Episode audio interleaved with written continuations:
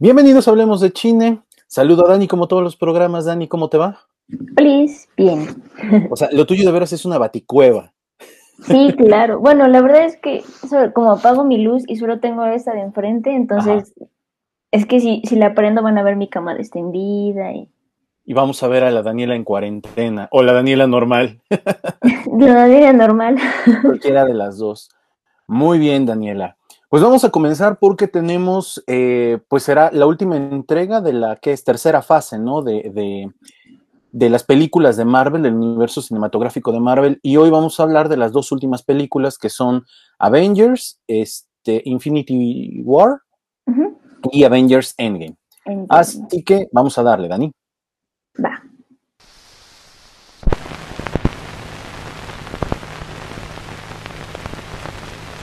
Muy bien, muy bien, muy bien. Pues ha pasado prácticamente un año sin nada de Marvel. El viernes pasado, que fue 15, viernes 15 creo, o viernes 14, viernes 15, no recuerdo, de enero del 2020, tuvimos el estreno a través de la plataforma de Disney Plus, eh, WandaVision. Quienes ya hayan tenido oportunidad de verla, pues ahí nos dense una vuelta por Hablemos de Series y a ver si en algún momento la podemos comentar. Yo vi ya los dos primeros episodios, se me hace que es una serie que hay que irle agarrando ritmo. Me gustó la nostalgia, pero nada más. O sea, hasta este momento no hay así como que wow, ¿no? O sea, pero sí mantiene la vara de las series, bueno, más bien del universo cinematográfico de Marvel ahora en series. ¿Tú ya pudiste verla? No, no la he podido ver. Dicen que fue, o sea, que es una producción grande lo que se están aventando, ¿no? Sí, por ahí, fíjate que por ahí decían este, que cada episodio costó creo que entre 20 y 25 millones de dólares. Y ya sabes, no falta en, las redes sociales, ¿no? Pues no se ve muchos primeros episodios piteros. dices, a ver, este, pues nada más los efectos especiales, nada más, nada más tener que pagarle a más crew, perdón, a menos crew para hacer el mismo trabajo que el crew normal tendría que hacer. Nada más eso, pues yo creo que ya, ya hay un, alto riesgo en la, en la producción. Pero bueno, eh, ponerte a desear con la gente, pues, qué, qué hueva, la neta. Sí. Bien, vamos entonces por eh, las últimas dos películas del universo cinematográfico de Marvel y eh, las decidimos juntar porque creo que es más fácil hacer las dos que hacer un episodio para cada una. Realmente como que las dos eh, son una sola película partida en dos partes. Pero yo sí la verdad siento que hay un poco de diferencia entre la primera y la segunda. Pero ahorita lo vamos comentando. Entonces vamos a comenzar por la película de este, Infinity War. Infinity War. Infinity War. Estas dos películas, para empezar, son otra vez dirigidas por los hermanos Russo, los hermanos Russo, los hermanos, como le quieran decir, vale, madres, no estamos en México, los hermanos Russo. este, que ya habían dirigido la película de eh, Capitán América, Soldado del Invierno. Soldado del Invierno. Entonces, a ver, ¿tú qué, opinión te merece esta primera película de, los Avengers? Me, creo que esta sí la llegué a ver en el cine. En en estreno y fue una película que esperaba mucho porque ya había, ya me estaba metiendo más y más y más este, en el mundo cinematográfico de Marvel. Entonces dije, oye, no, pues viene ya esta última parte. Repito, yo no he este, visto, bueno, más bien yo no he leído muchos cómics, entonces no sabía muy bien de qué era esto eh, que, que, nos estaban presentando. Y tampoco tenía mucha idea de quién era Thanos, que es este nuestro villano estrella en este momento. Ok. De hecho, eh, si, si, la mayoría de ustedes vieron los programas anteriores y también vieron las películas, en muchas películas aparece en los cameos Thanos. Y entonces, desde la primera película de Avengers, nos fueron preparando para lo que podría ser eh, un villano épico, ¿no? De hecho, no habíamos visto nada de él. A ver, ¿qué te parece si te digo esto? ¿Qué te parece si en lugar de a la, la primera película de, estas dos, Avengers Infinity War, le hubieran puesto Thanos en lugar de Infinity War? ¿Hubiera quedado? Sí, de hecho creo que lo llegamos a platicar tú y yo, creo, en algún momento, eh, fuera del aire, creo. Creo que sí, fuera del aire. Eh, me voy a adelantar un poquito para hacer la comparación rápido de las dos películas que, nos presenta ya esta última fase y como el cierre de esta, de esta situación con, con, Marvel, bueno, con Avengers sobre todo, creo que esta película fue la que mejor escrita estuvo. creo que el personaje de Thanos lo desarrollaron de manera magistral y creo que toda la historia, más allá de centrarse en los Vengadores y centrarse en ellos como un grupo que está venciendo a un villano, más bien como que te presentan al villano, te lo empaman y te dicen, chécate este güey, ¿no? Y ellos vienen como esta contraparte para ayudar al mundo y bla, bla, bla. Pero creo que la historia, creo que es por eso que me gusta tanto, porque la historia no es como, como la habíamos visto antes con otros villanos o como nos la habían presentado antes, sino que realmente en este, en, en este de Infinity War, creo que se tomaron más el tiempo de presentarnos a Thanos y creo que sí llegamos a empatizar incluso un poquito con él por algunas cuestiones que él pensaba.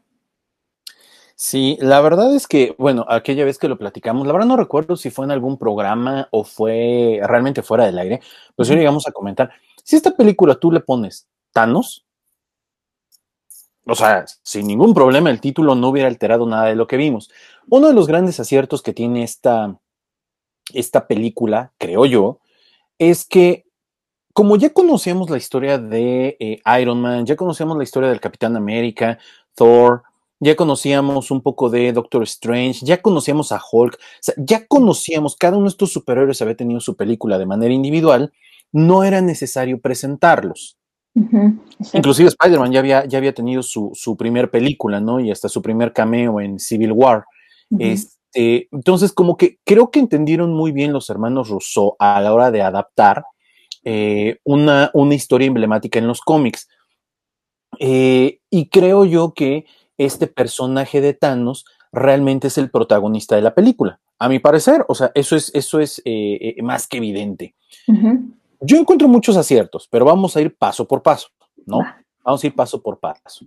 ¿Es, ¿Tú consideras que es necesario haber visto las películas de antes de Infinity War para entender Infinity War? O si tú llevaras a alguien que nunca ha visto una película de Avengers o de Capitán América y esto va a llegar a decir, ¿qué chingo está pasando aquí? Yo creo que si llegan en ceros, la van a disfrutar, la van a van a disfrutar las escenas de acción, todo este rollo, pero yo no creo que le, se pueda entender muy bien si no has visto las anteriores. Sobre todo con esta onda de los Vengadores, que este, tú te preguntarías, bueno, ¿y estos güeyes qué no? O sea, ¿cómo se conocieron? ¿Quién es quién? Este, ¿Quién hace cuál? Y todo, ¿no? Creo que sí ahí le doy un acierto muy grande el hecho de que se hayan tomado tanto tiempo para presentar los personajes para llegar a este punto, porque creo que sí necesitas ver las anteriores para poder cacharle completo al pedo, pero podrías ir y disfrutarla también, y a lo mejor no le entiendes a todo, pero la disfrutas. Yo creo que nosotros en, en la familia, no recuerdo bien desde qué película empezamos a ir, así que toda la bola al cine. Contigo todas las bolas son todos mis cuñados y mi prima. Y obviamente Marta y yo. Y este, mi cuñada, principalmente, siempre se molestaba porque, ay, es que nunca me inviten. Es que siempre te decimos si nunca puedes, o, ay, es muy tarde, porque siempre, bueno, siempre vamos a las premiers. Bueno, cuando se podía ir al cine, obviamente. Y entonces, en esa ocasión, la llevamos. No, pues compramos el boleto y la llevamos. Y entonces, lo primero que nos dijo es, ¿le voy a entender? Sí, güey, tú le vas a entender. Salimos de la película y le pregunté, ¿le entendiste? Sí, sí entendí. El malo es el malo, ¿no? El bueno es el bueno y punto, se acabó. Dice, sí, como que de repente lo que mencionas, había cositas que yo no caché, pero dije, pues se ha de haber visto en otras películas, pero no pasa nada, o sea, perfectamente bien lo entiendes. Y ese es uno de los primeros puntos que a mí me, encanta rescatar de esta película. Los hermanos Rousseau y el equipo que tuvieron a su alrededor entendieron muy bien la esencia de los cómics. ¿A qué me refiero? No que sea la, historia tal cual. Entendieron la esencia de los eventos de Marvel. Marvel desde hace ya algunos años, cada verano, desde que estaba Joe Quesada como este, el jefe de, todo lo que era Marvel Comics, empezó a sacar eventos cada verano. Y en ese verano, en el verano y a finales del año, si mal no recuerdo, en, por ahí de noviembre, diciembre, el de verano era el más fuerte, noviembre, diciembre era como que más, este, menos fuerte, ¿no? Y lo que hacían es, mira, vamos a agarrar todos nuestros cómics. Tú puedes leer Daredevil, este, el que tú quieras leer, pero va a llegar un momento en que todas las historias van a llegar acá. Entonces se planteaba, ¿no? En la, en, en la editorial, oye, pero ¿cómo le van a entender? El chiste es que en cada uno de estos vayas dando como pequeños cameos de a dónde vamos. y va a haber uno, dos, tres cómics que van a llevar el, ahora sí que el leitmotiv, y cuando llegues, solamente leyendo el 1 al 6 o del 1 al 9 o el arco principal de ese evento, puedes entender. Y creo que para esta película les quedó muy claro eso, porque si una persona, te digo, mi, mi, mi cuñada es súper distraída y le pudo agarrar la onda, dije, perfecto, o sea, le agarraron muy bien el tono y te da curiosidad por, por, decir, bueno, ¿qué habrá pasado en las películas anteriores? A ver, me voy a poner a ver, voy a ponerme a buscar. ¿Qué es altura del partido, no? A menos que tenga cinco años o hayas vivido en una cueva, no puedo creerte que no hayas visto una película de Marvel. Ah, yo sí conozco muchos posers que, que no van porque pues cine de superhéroes no es cine, ¿no? Pero eso es punto y aparte. Pero creo que sí, este, ahorita que mencionas que, que, se puede entender, yo creo que sí, pero por ejemplo, lo de las gemas del infinito, si te quedas, bueno, y, o sea, entiendes que es el propósito, ¿no? Que entiendes que es lo que están peleando eh, Thanos y lo que están peleando los Vengadores, y entiendes que eso es como lo que quieren obtener ambas partes. Pero dices, bueno, o sea, X, ¿no? Creo que sí le pierdes un poco de emoción, sobre todo eso, como que la emoción y como el, no mames, iban a alcanzar, ¿no? Y como que tú vas en tu mente recapitulando desde el Tesseract, que venía desde, pues, ¿qué será? Capitán ah, América. Pues, sí, también desde este Iron Man, que fueron de las primeras películas que, que estaban sacando desde esas películas están mencionando el Tesseract, imagínate verla en, en, la culminación de esta historia, como que sí te da esa emoción. Creo que es más eso. Sí le puedes entender, pero no siento que sea la misma emoción escuchar uh -huh. Tesseract cuando por primera vez en esta película a Tesseract que ya la habías escuchado en todas las películas anteriores y ahorita es como de, ¡Ah!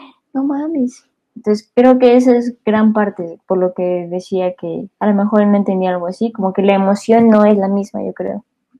Sí, la, la verdad es que creo que yo pienso que es un gran acierto, o sea, la, la verdad el llegar acá y tomarse el tiempo porque la verdad, desde que inició el proyecto de, de, de, sacar estas películas, fue un Hail Mary, dirían en fútbol americano, fue un pase aventado a ver si lo cachan y lo acabaron cachando con los superhéroes que menos te esperabas que pudieran hacer algo, ya lo había comentado en otro momento, ni el Cap, ni Iron Man, ni Thor eran eh, cartas fuertes, a menos que estuvieran en los Vengadores. La carta más fuerte de Marvel siempre ha sido y siempre será Spider-Man, punto, no hay más. Y llegar a este punto está muy bueno. A ver, te voy a decir algo que observé yo, pero okay. yo lo veo desde el punto de vista de alguien que, que lee cómics, que les gusta, le, le, gustan los cómics, etcétera, ¿no? Uh -huh. Algo que a mí me gustó mucho es la manera como está contada la historia. Este, este tramo de, ¿qué serán? 15, 25 minutos, depende de qué te estén contando. Eh, 15, 25 minutos que le dedican a, eh, eh, ¿cómo se llaman? Los Guardianes de la Galaxia contanos. 15, 25 minutos que le, le, dedican a este, Wanda y Visión este, con, el, con, el, con el grupo del Cap y los Secret Avengers, ¿no? que al final de cuentas son los Secret Avengers. Uh -huh. Otros 20 o 25 que nos cuentan el encuentro entre, to, entre, ¿cómo se llama? Este Iron Man y este hombre, ¿cómo se llama? Este Doctor Strange. Uh -huh. eh, Thor versus Thanos, ¿no?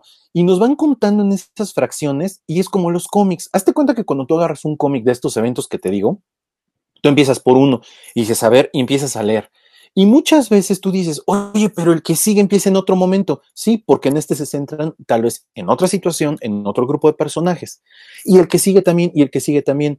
Pero siempre en cada uno de ellos, pues está la figura, ¿no? Del, del, del malo, ¿no?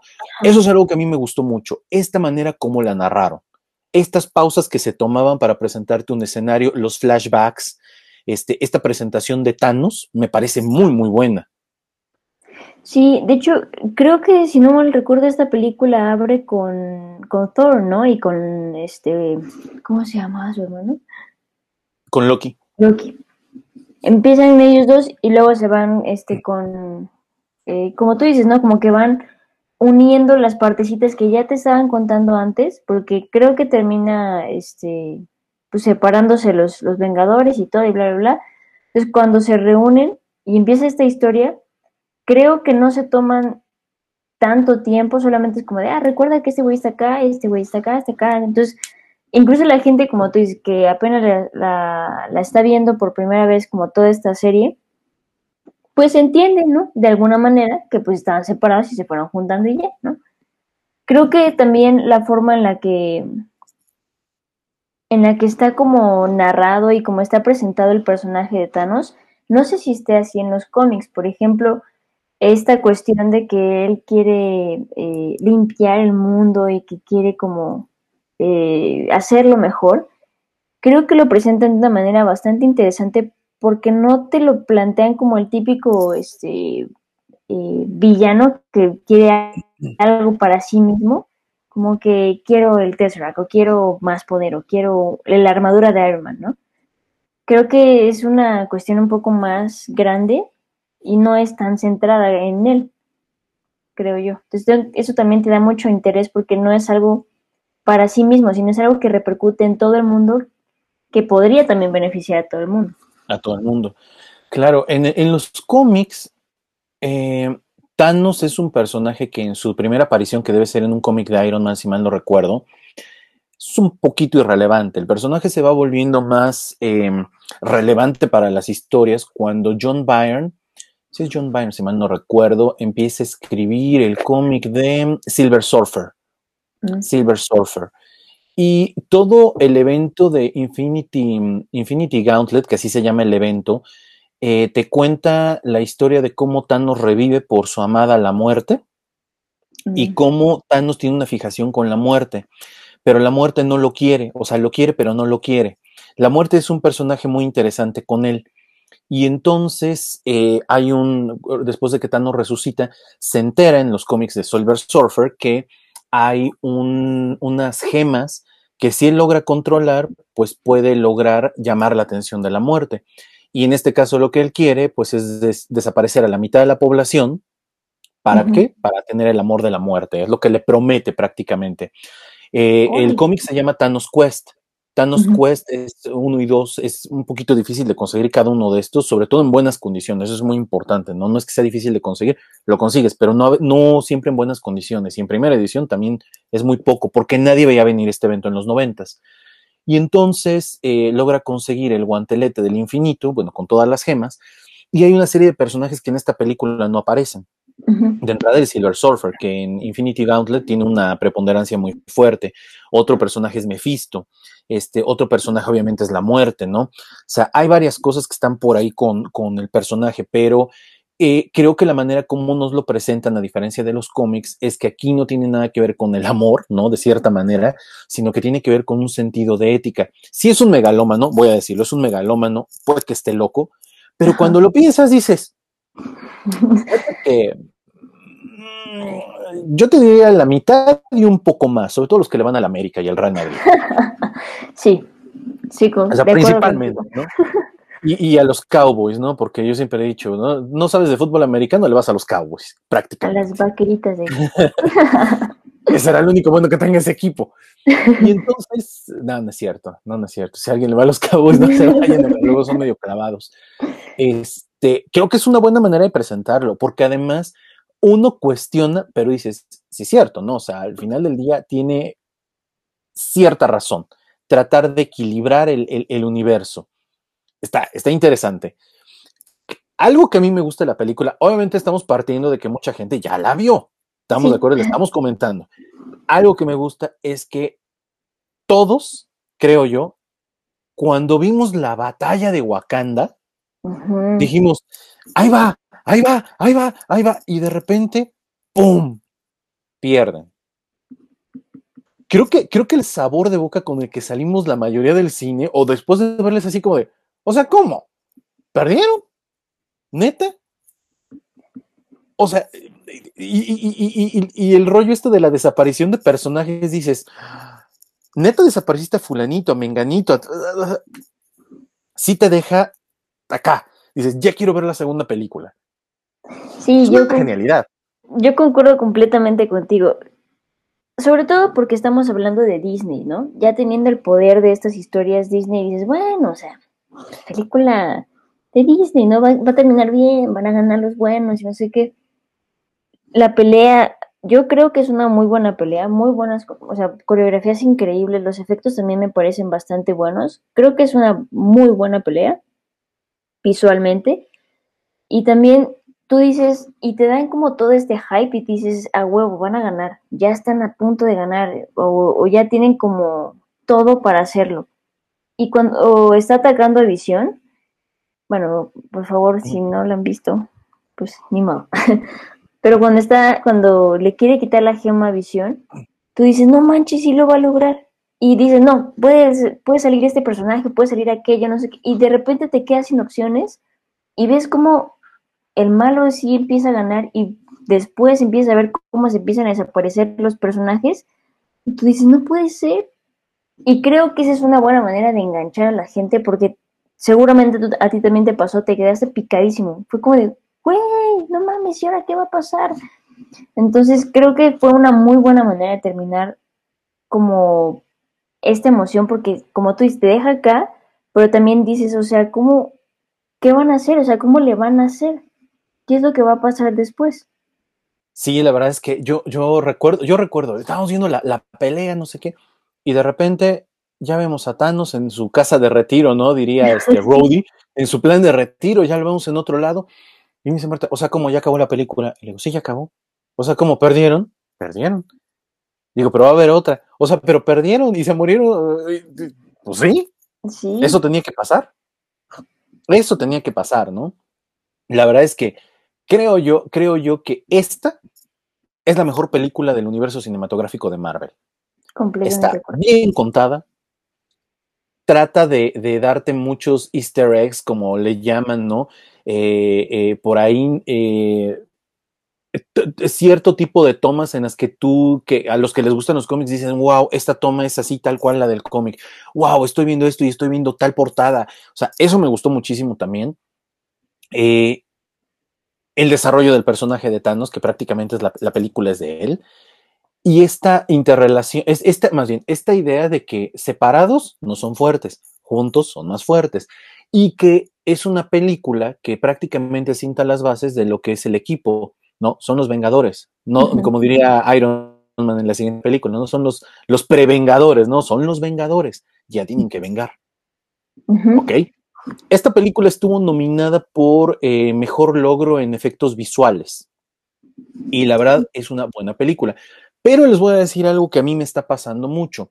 Eh, creo yo que con el avance, con las pantallas, con el avance en cuanto a la calidad de imagen y video que podemos recibir a través del streaming, eh, o que cuando tú descargas una película la puedes ver en todo su esplendor. Ay, la otra vez estaba yo viendo, mi pantalla es 4K, y de repente dije, el efecto especial, el efecto especial por acá. Pero creo que eso eh, lo veremos muchísimo más adelante, ¿no? Cuando estemos en 14K y digamos, ah, mira, aquí están un montón de errores, ¿no? Eh, con respecto a la, a la, película. Pero creo que por el momento cumplió bastante. Yo quisiera que esta fuera una de esas películas que va a envejecer bien. Ojalá, ¿no? Dios mediante, Thanos mediante, eh, porque sí es una película que vale la pena. Para mí, esta es así como que la mejor película. No te estoy diciendo que tendría que estar nominada al Oscar, pero creo que es una gran película por la narrativa que tiene. Creo, concuerdo contigo, creo que es la que mejor manejo de, historia tiene. Obviamente las todas, ¿no?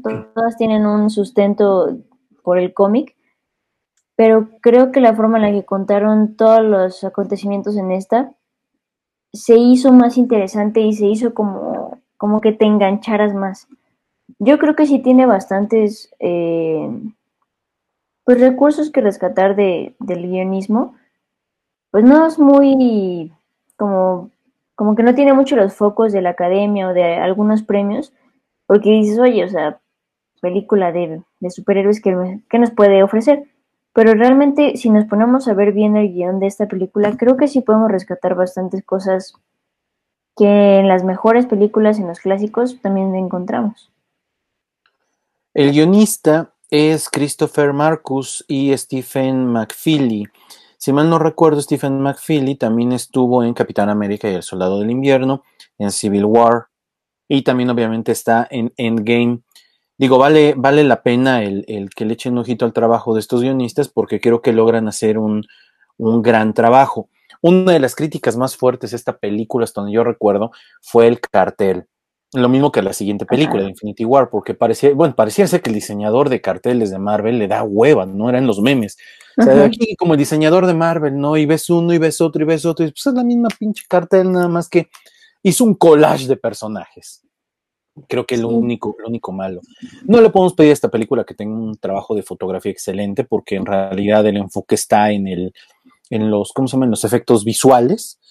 Tiene una buena música, muy, muy buena música. La música de Thanos, ¿te acuerdas que en algún momento cuando hablábamos de eh, villanos emblemáticos como Darth Vader, tú escuchas la, la marcha imperial y ahí viene Darth Vader. Tú escuchas la música de Thanos y dices, güey, esa es la música de Thanos.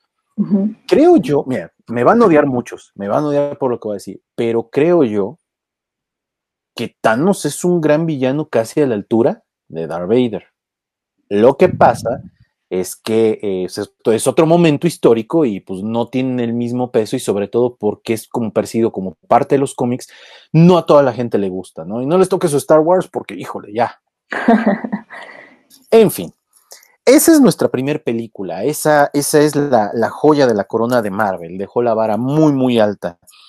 Y como todo, ¿no? En redes sociales empieza la especulación, que creo que ambos coincidimos, a los dos nos caga ese rollo de la especulación, este, de qué vendrá en la película. Te, tengo mis 10 teorías, puta, me caga que hagan esos videos, es más de la verga que otra cosa, pero la gente lo sigue haciendo y hay incautos que, a ver, vamos a ver la teoría de este güey que ni ha acabado la prepa, pero bueno.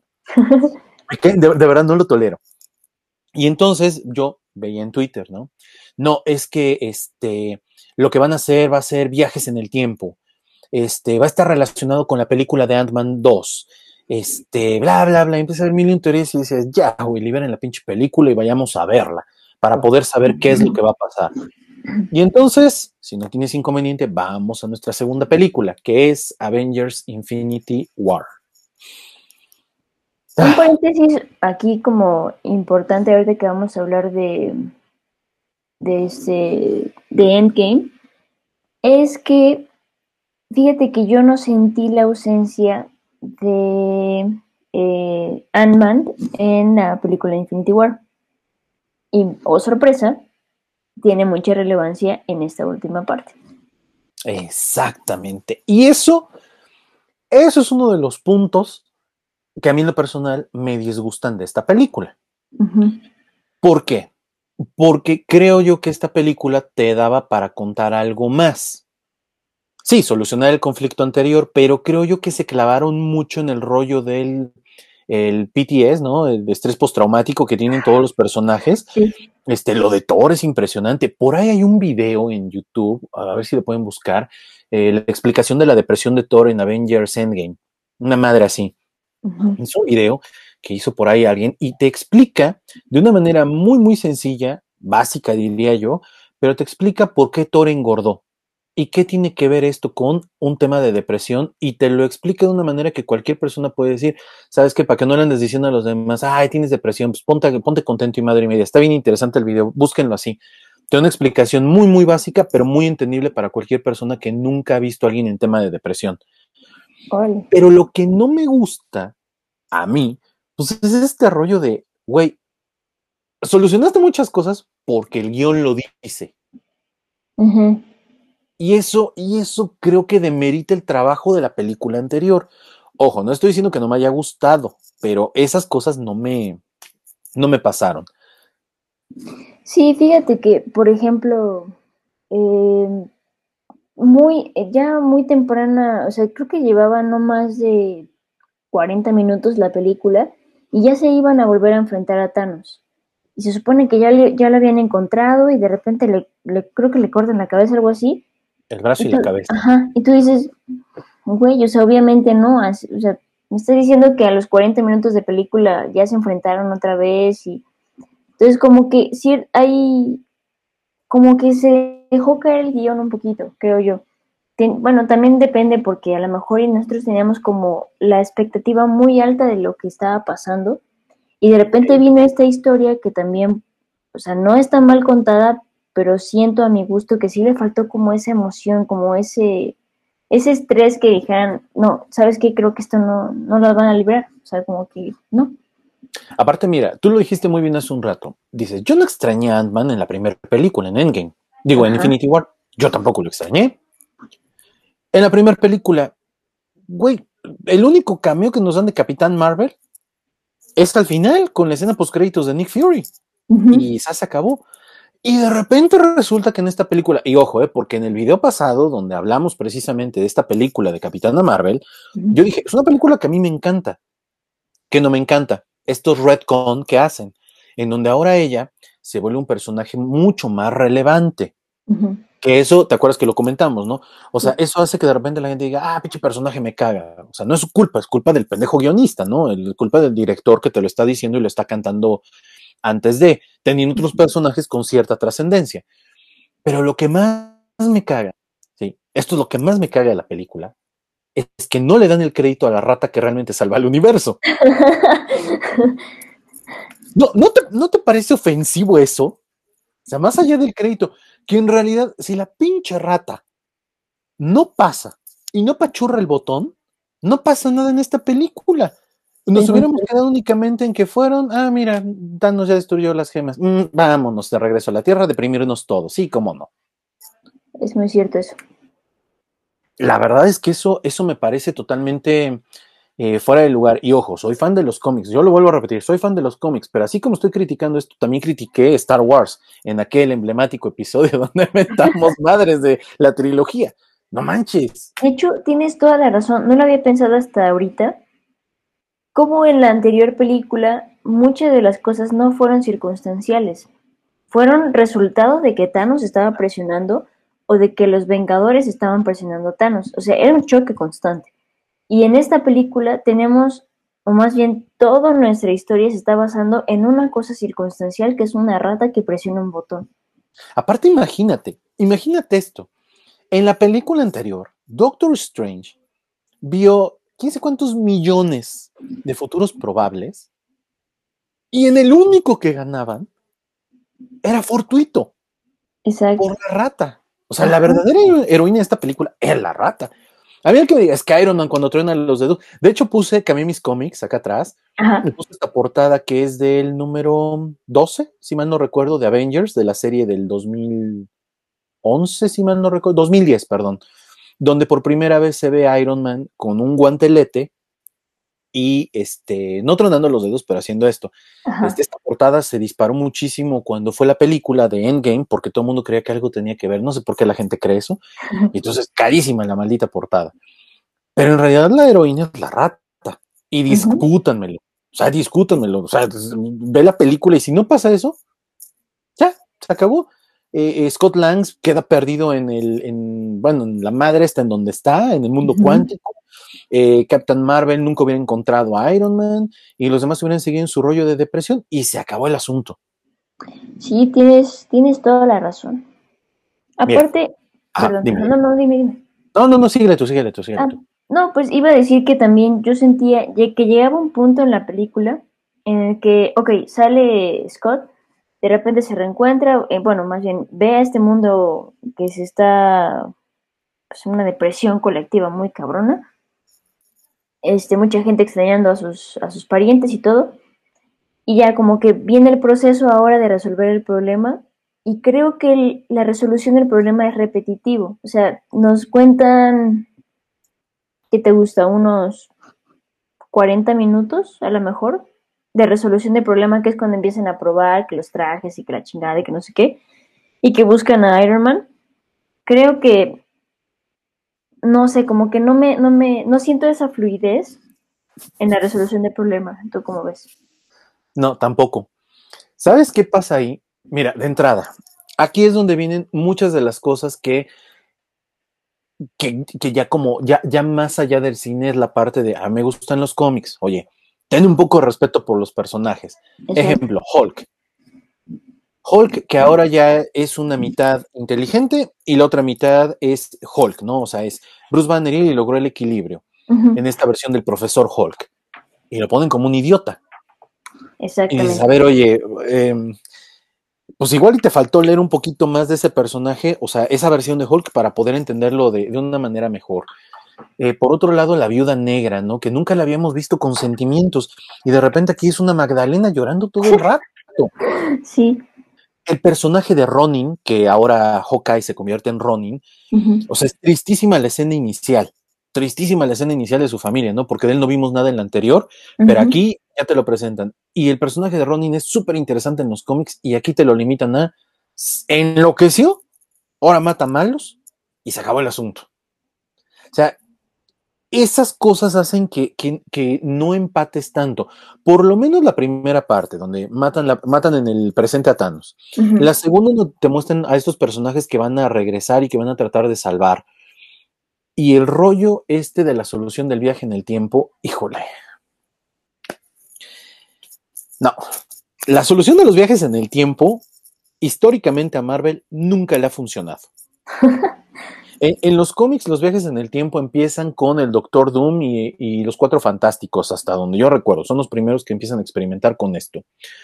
Y el rollo de experimentar con los viajes en el tiempo, en la línea normal de cómics de, Marvel, va generándote ramificaciones, no universos paralelos como en DC, sino ramificaciones. O sea, los famosos What If, que de hecho hay una serie que va a salir de los What If.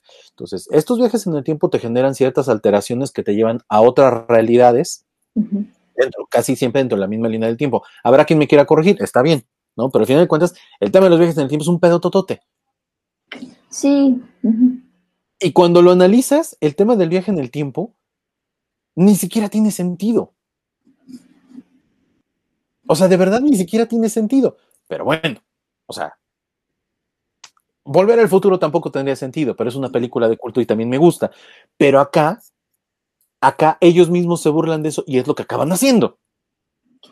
Sí, de hecho creo que, te digo que, que la película creo, creo que empezaba o teníamos expectativas muy altas y creo que no supieron manejar este hype que nos dejaron de decir, ¿y ahora qué va a pasar con esos personajes?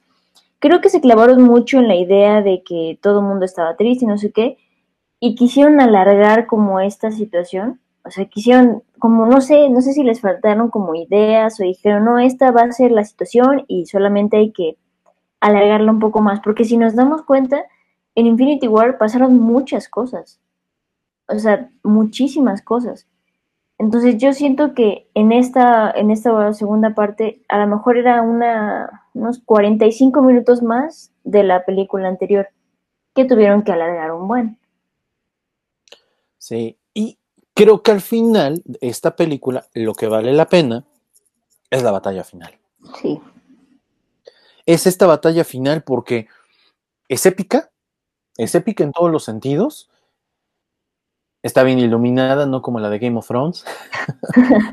Está bien iluminada y, y, te crea, eh, tiene momentos de... ¡Ah, ah, ah! O sea, ¿no? Eh, pero creo que realmente si quieres ver esta película, pues ve la batalla final.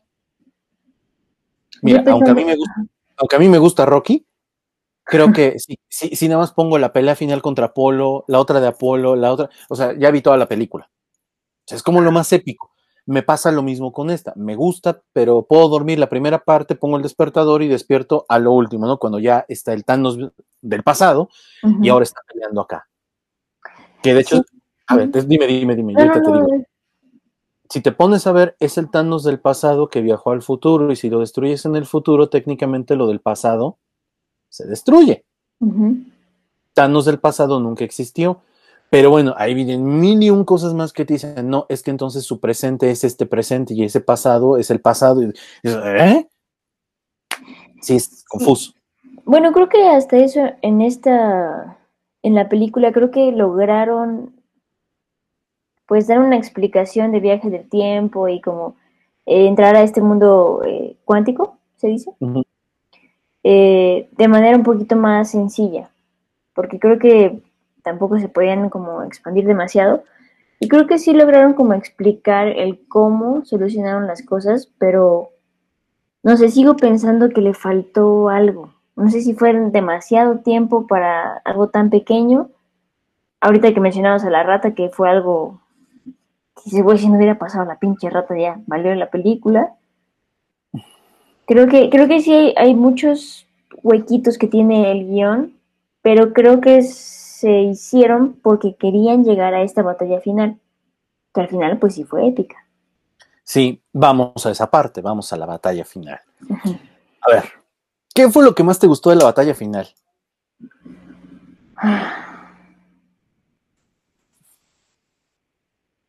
Así lo que tú dices, güey, si pongo la película, esa madre me va a seguir emocionando. No, es no me voy como con algo este específico, pero creo que sí. Después, a mí en lo personal me gustó más la batalla de Wakanda. En lo personal. Sí, sí, sí, ni hablar. Pero, este, porque siento que tuvo muy buena coreografía y todo. Y creo que en esta también lograron lo mismo. Pero aquí sentía más emoción porque sabía que este ya era el final. O sea, yo sabía que ya no había más películas. Entonces, lo que pasara aquí era lo definitivo. Entonces tenía como más expectativas y tenía más emoción de ver qué era lo que estaba pasando o qué iba a pasar. Pero así que digas, ¿sí un punto, creo que no. ¿No? Híjole. A mí, yo tengo dos momentos y creo que es en general la de, la de todo mundo. Cuando el Capitán América le avienta el, martillo. Que tú así, güey, ¿qué pedo con el martillo? Se movió solo y de repente regresa a su mano y dices, ¡Oh! Güey. como dato, ¿dónde vemos esto? Porque varias veces ha pasado. Yo, la más reciente, yo me imagino que en, los cómics de la época de bronce o la época de plata, debe de haber pasado en algún momento. Pero pasó en Fear Itself, el evento se llama así, Fear Itself.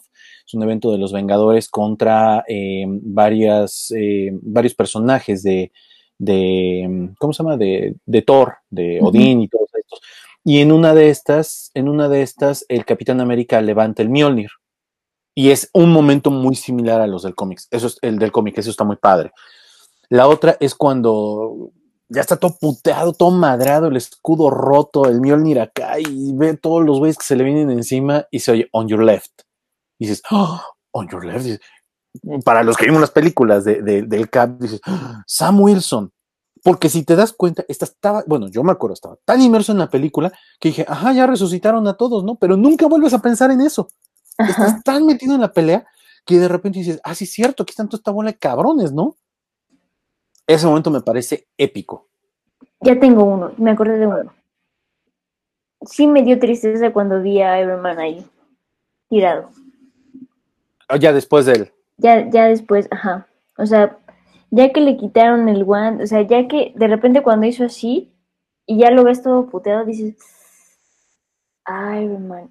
Y creo que ese momento fue bueno, o sea, fue bien pensado que fuera él, más allá de, las razones por las que tenía que ser él. Pero imagínate, termina el superhéroe con el que empezó todo. Entonces, esa, esa como cosa romántica que les encanta a veces, a mí me encanta, que, que decir, o sea, terminamos todo este desmadre con el superhéroe con el que empezamos de manera a la mejor separada, porque esta es historia y esto es industria, pero empezamos toda esta, esta línea del tiempo de, de, películas, superhéroes y todo con Iron Man, y terminamos esta historia con Iron Man, creo que me pareció bastante bonita. Sí, independientemente de que ya hice una crítica a esta parte, y cosas que a mí no me gustaron y que tienen que ver con la historia, no, no tienes que decir, ah, es el guion, no, pues es la historia en general, creo yo que es un buen cierre. Creo yo también que esta película está muy centrada al final. Quieren centrarla mucho en Thor, Capitán América y Iron Man. Y creo que les falla un poco el tema de Thor. Y el Cap y, creo que el Cap y este y Iron Man tienen un buen cierre de la historia. Sí, igual que tú, eh, me, me, parece muy bueno que hayan cerrado con Iron Man y con el Cap, porque cierran con los dos. Y el hecho de que dejen, o sí que haces un nudo y vuelves a abrir, ¿no? La, la, cuerdita y las hebras para ver hacia dónde van. ¿Qué no me gusta? ¿Qué no me gusta del final? Les voy a decir. Que le den el escudo a Sam Wilson. ¿Por qué no te gusta? Porque no funcionó en los cómics. Y a que me diga lo contrario, lo invito a que revise el número de ventas que tuvieron All New Captain America y se van a dar cuenta que no funcionó. Yo tengo una pregunta, déjame levantar mi mano. A ver, déjame ver si puedo levantar mi mano. ¿Se levantó mi mano? Adelante, Daniela, por favor. Gracias. este, por, y eso fíjate que, no sé si ya lo busqué o no, pero ¿por qué el CAP, después de todo este desmadre, se hace viejo o, o ya llega, ya se muestra físicamente viejo? Ni puta idea. No, ni idea, porque si te pones a pensarlo, el famoso suero del super soldado, pues se supone que potencializa, más allá de, lo moral, ¿no? De la persona, se supone que potencializa pues muchas habilidades, ¿no? La regeneración del cuerpo, bla, bla, bla. A mí no me queda claro por qué lo vemos viejo al final, si en teoría tiene el super soldado. Eh, vamos, a, vamos a, respetando la lógica que ellos mismos nos han presentado, pues este personaje debe de haber envejecido 10 años, ¿no? Aunque hayan pasado 50, 60, 70, pues debe de haber envejecido 10 años. Una cuestión así. Pero bueno, es como una manera de decir, ¿sabes qué? Ya no tenemos contrato con este cabrón. Entonces, ah, como que no se vayan haciendo mucho a la idea, este, bye. Pero últimamente hay rumores, otra vez, rumores de canales que quieren seguidores, este, que te dicen, no, es que el capitán va a regresar. La neta, no sé si va a regresar. Yo te diría, si yo fuera él, ya cerré un ciclo, mano, me muevo a otra cosa. Sí, aparte, bueno, hablando como actor, como se llama Chris Evans, ¿no? El, el Cap. Es correcto. Creo que él también ya estaba buscando proyectos y todo, ¿no? Como que él mismo quiere separarse de esa, de ese papel de, superhéroe. A lo que sí, es, es, válido. Es igual que, que, que, Tony Stark, pero no, es este Robert Downey Jr. Y por su madre no vayan a ver Doctor Dolittle, no vayan a verla. Fue, me, arrepiento, es de las cosas que más me arrepiento. Fue la última película que vi antes de entrar a la pandemia.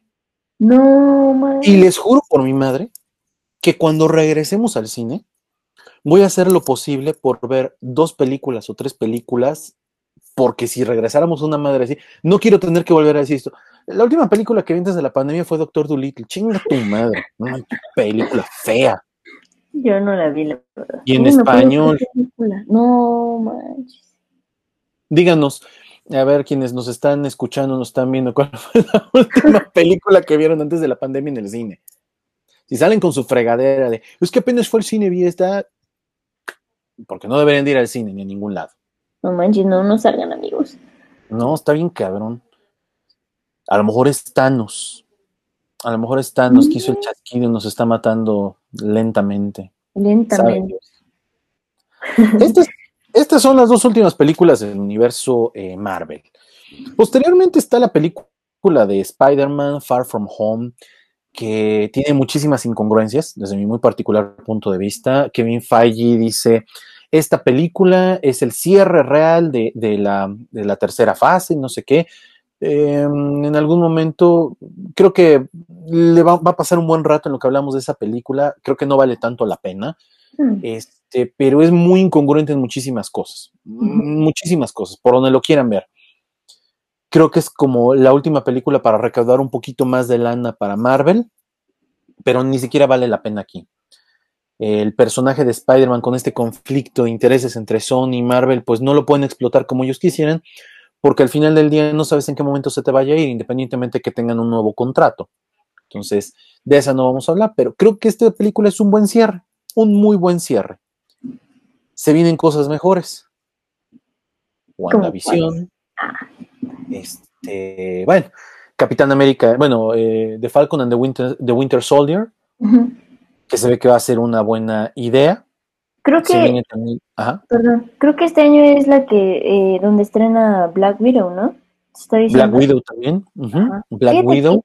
Eso sí me interesaría ver porque es un personaje que se guardaron mucho, o sea, como que te iban dando así pequeños detallitos, pero la historia como tal, pues no te la cuentan. Yo jamás he leído de, de ella en los cómics y no sé qué tan interesante pueda llegar a ser el personaje.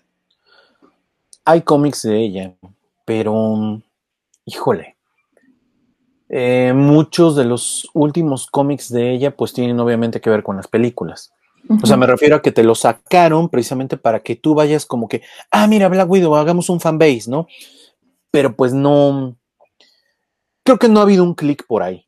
Creo que no ha habido un clic por ahí, ¿no? Ahorita hay muchos rumores, ¿no? Ya me tiene cagado todo este rollo de Spider-Verse y otra vez todos los canales de YouTube diciendo, vamos a hablar del futuro Spider-Verse y te empiezan a hablar especulaciones y dices, güey, si no sabes, cállate, el hocico. La neta. ¿Crees que sea posible? Con dinero, baila el perro. Esa es la realidad. Tú, todo el mundo dice, no, yo no, no tengo precio. Échale billetes. Y vas a ver que Andrew Garfield y Tobey Maguire le van a entrar. Punto. La cuestión es, no lo veo necesario. sea, yo honestamente no veo necesario un Spider-Verse.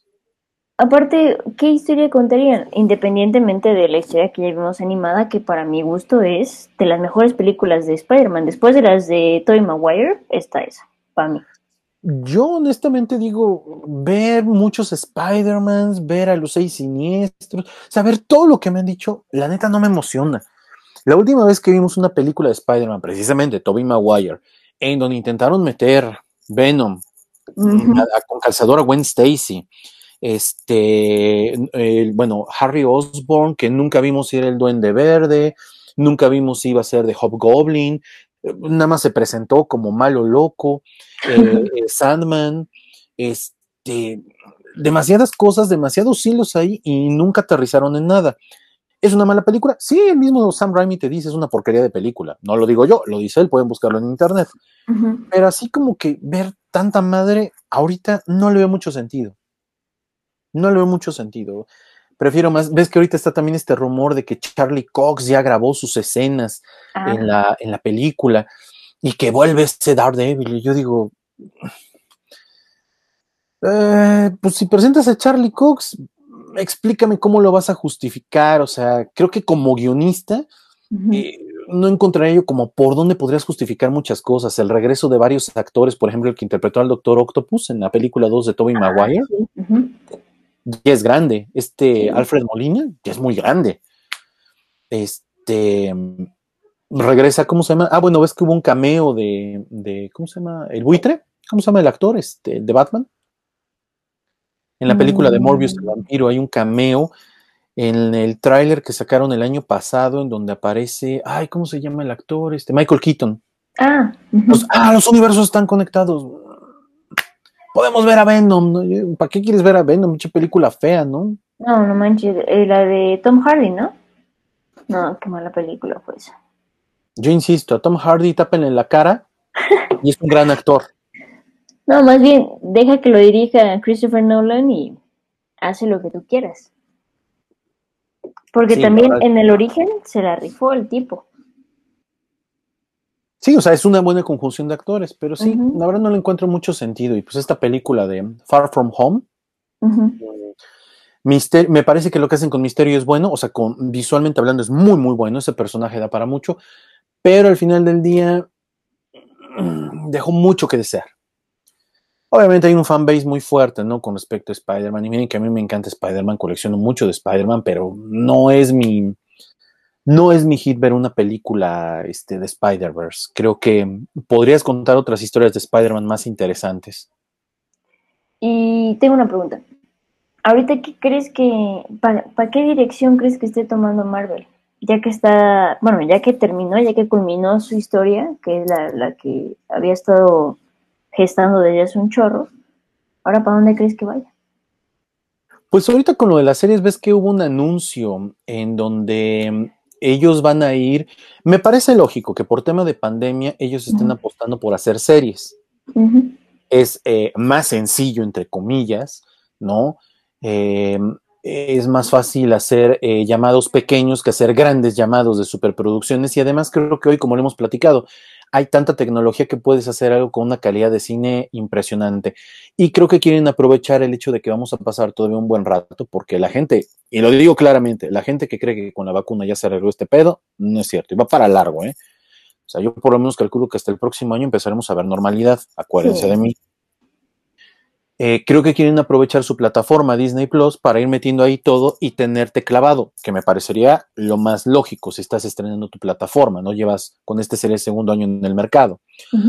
Creo que va por ahí. Este anuncio de los Cuatro Fantásticos a mí me emociona. Me emociona mucho la película de los Cuatro Fantásticos porque creo que siendo el cómic que inicia todo para la industria del, cómic de Marvel, este, los Cuatro Fantásticos merecemos una buena película Habrá que ver quiénes serán los actores, pero creo que ahorita el futuro de ellos va directamente al streaming, a series.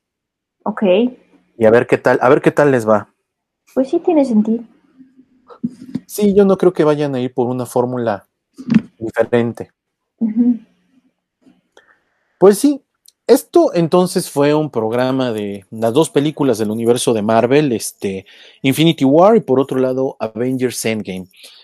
Eh, véanlas, véanlas, ahorita que hay tiempo y que, que muchos están haciendo ghosting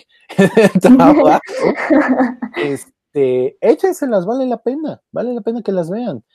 Y si tienes curiosidad, tienes curiosidad por, bueno, ¿de dónde salió esto? Échate una vuelta por los otros canales, date una vuelta por eh, Billions TV. Este, acá en la descripción te vamos a dejar también esos canales. Date una vuelta también por Hablemos de Series, donde hemos hablado también de, de, series. Buscas algún cómic, date una vuelta por billionscomics.shop, la tienda del coleccionista de cómics. Visítanos por ahí para que, pues para que veas un poquito más, porque vale la pena. Les voy a decir algo que me está pasando ahorita. Empecé a ver Vikingos el sábado. Uh. Hace un ratito me dicen, ¿qué temporada vas? Me dice Daniela y le digo, voy en la cuarta temporada. ¿El sábado empezaste? Sí. No manches. Daniela, tengo mucho tiempo libre, mucho tiempo libre. Entonces, y, dependo de los tiempos de Marta, y aún así, ya vamos ahorita hasta, hasta esa temporada.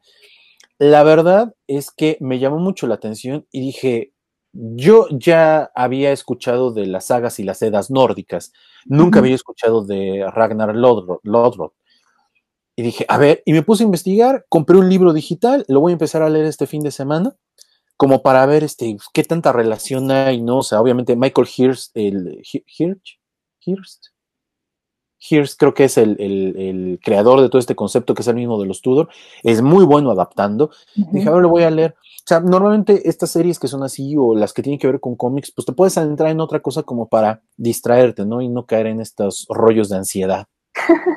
Sí, de hecho, este, dicen muchos que el vikingo sí está bien, bien fundamentada y todo. Obviamente, lo que yo tengo entendido, porque también le entré durísimo a, a estudiarle un poquito a los vikingos cuando la empecé a ver, hasta donde yo entendí es una leyenda, Ragnar. O sea, Se les llama sagas y edas. Ajá. Si, en algún momento nos podemos echar un hablemos de series, de este está buenísima. A mí me caga que le digan a Crepúsculo la saga de Crepúsculo, porque esa chingadera no es una saga. La persona que les pone saga no, no entiende ni siquiera qué significa la palabra. O es una saga o es una Pero está muy interesante. Además, los vikingos para la historia de Europa son trascendentales. Así como hoy la historia, ese dato lo voy a platicar más a detalle cuando hablemos de eso. Así como los vikingos son importantísimos para la cultura de Mesoamérica hacia abajo. La historia de Quetzalcoatl, el que caminó entre los pueblos toltecas, está íntimamente ligada con ellos y ya no es una cosa que uno diga es ficción. Ya hay evidencia científica que te dice que el Quetzalcoatl de acá era un vikingo. Eso está muy cabrón. Todos somos vikingos. Sí, está, está, cabrón, hasta genéticamente hablando dices, órale, órale. Entonces, bueno, ya después hablaremos de, vikingos. Le mando un saludo a Rubén.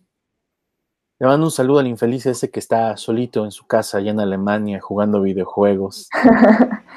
Te mandamos un saludo, cabrón. Cuídate, no salgas, no vayas a ningún lado.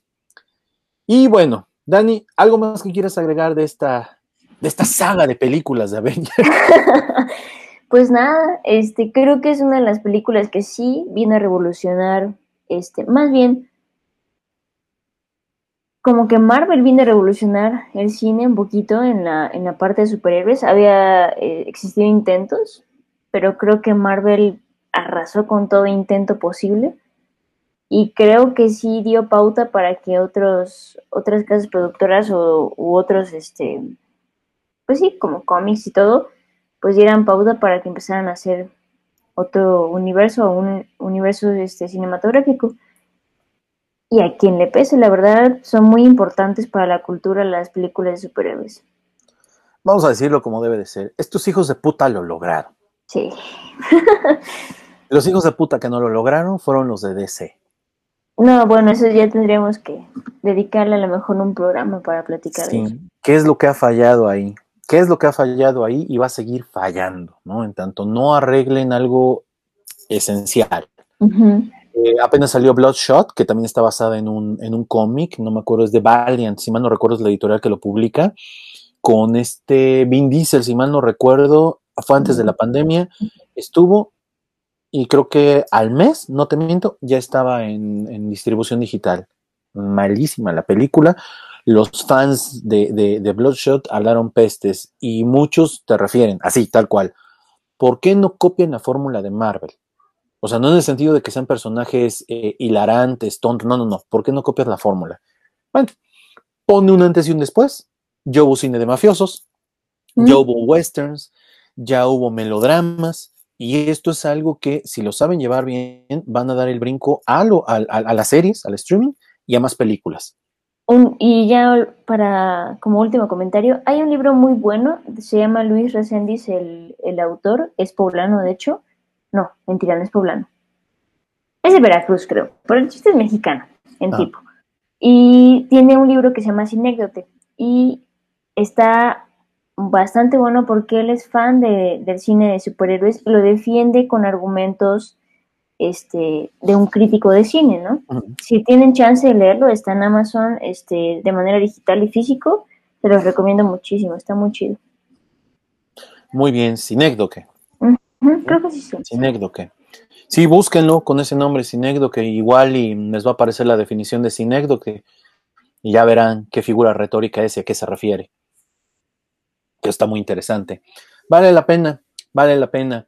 Pues esperemos que este conjunto de EDAS que Dani y yo hicimos de el universo cinematográfico de Marvel, porque le dedicamos un buen rato, por lo menos son cuatro o cinco horas, si mal no recuerdo, eh, pues les sirva, ¿no? Para los que no crean mucho en este proyecto de los superhéroes, de, de, Marvel principalmente, pues échense un chapuzón y vean qué le encontramos de bueno, qué le encontramos de malo. Insistimos, no son películas para el Oscar, salvo, salvo Capitán América y Soldado del Invierno, no así Black Panther. No son películas en donde uno busque una profundidad no son películas este, para, para, replantear al cine, en cuestión de efectos visuales y de música, tal vez sí, pero en otras cosas no. Pues son películas para disfrutar y que al final del día esto genera lana para que los estudios puedan decirle, oye, indio, o sea, me refiero al productor indio, al director indio, puedes hacer tu película porque me sobran unos cuantos dolarucos. para eso es esto, ¿no? Al final del día.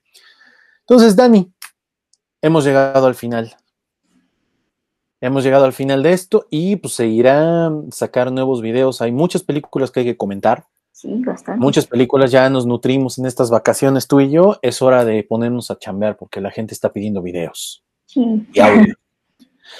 Nosotros nos despedimos. Le recordamos que estamos en Spotify, iTunes Podcast, no Apple Podcast, Google Podcast, estamos en Bing, estamos en YouTube y estamos en www.billionscomics.shop o búsquenos como www.hablemosdechine.com. Nos vemos. Bye. Chao.